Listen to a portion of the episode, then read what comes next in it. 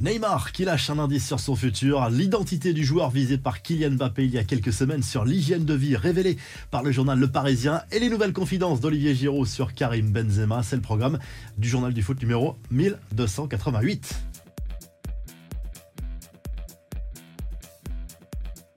La petite phrase qui va faire rêver les fans de Santos actuellement au Brésil.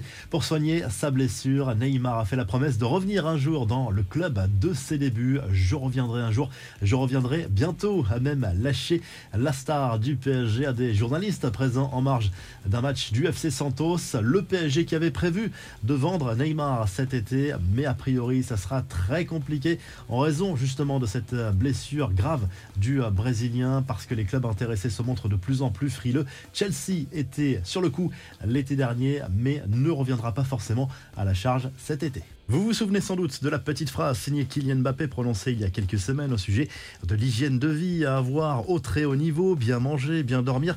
À l'époque, certains médias avaient vu un message adressé à Neymar, mais en réalité, l'attaquant du PSG visait plutôt Marco Verratti. Selon les révélations du journal Le Parisien, après une grosse blessure aux ischio-jambiers, l'Italien est de retour dans le groupe pour le match à Angers ce vendredi soir en Ligue 1. Verratti qui réalise probablement sa pire saison dans la capitale française depuis son arrivée en 2012. Allez, on passe aux infos en bref. Les confidences d'Olivier Giroud au journal L'équipe. L'attaquant tricolore est revenu une nouvelle fois sur le forfait de Karim Benzema lors de la dernière Coupe du Monde au Qatar.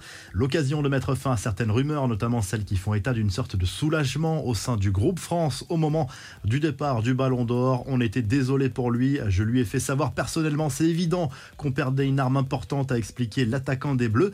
Chelsea sonde plusieurs coachs pour la saison prochaine et selon Sky Sports, contact est pris avec Maurizio Pochettino. L'Argentin a l'avantage d'être libre de tout contrat depuis son départ du PSG l'été dernier. Plusieurs clubs européens sont sur le coup. Le bon en avant de la Juve en Serie A, les 15 points de pénalité infligés au club turinois en raison de transferts douteux ont été suspendus par le comité olympique italien. En clair, la sanction va être réévaluée pour la vieille dame. En attendant ce réexamen, la Juve repasse à la troisième place, synonyme de qualification pour la prochaine Ligue des Champions. Enfin, opération au dos réussie pour Milan Skriniar et c'est important pour son avenir. Le défenseur de l'Inter Milan a fait le choix de passer sur le billard pour éviter que son transfert au PSG soit remis en cause.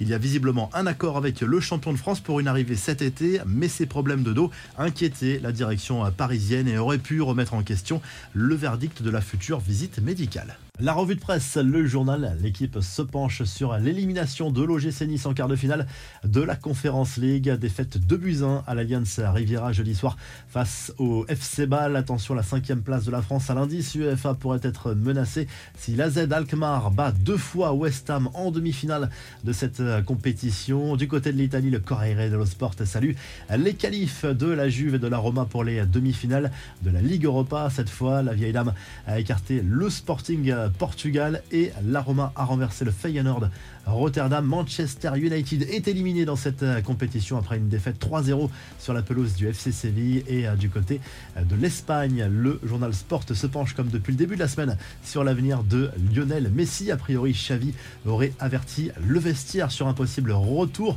du septuple Ballon d'Or cet été. Réaction unanimement positive du vestiaire Blaugrana, le Barça qui proposerait un contrat annuel de 25 millions d'euros pour l'international argentin. Si le journal du foot vous a plu, n'oubliez pas de liker et de vous abonner. Et on se retrouve très vite pour un nouveau journal du foot.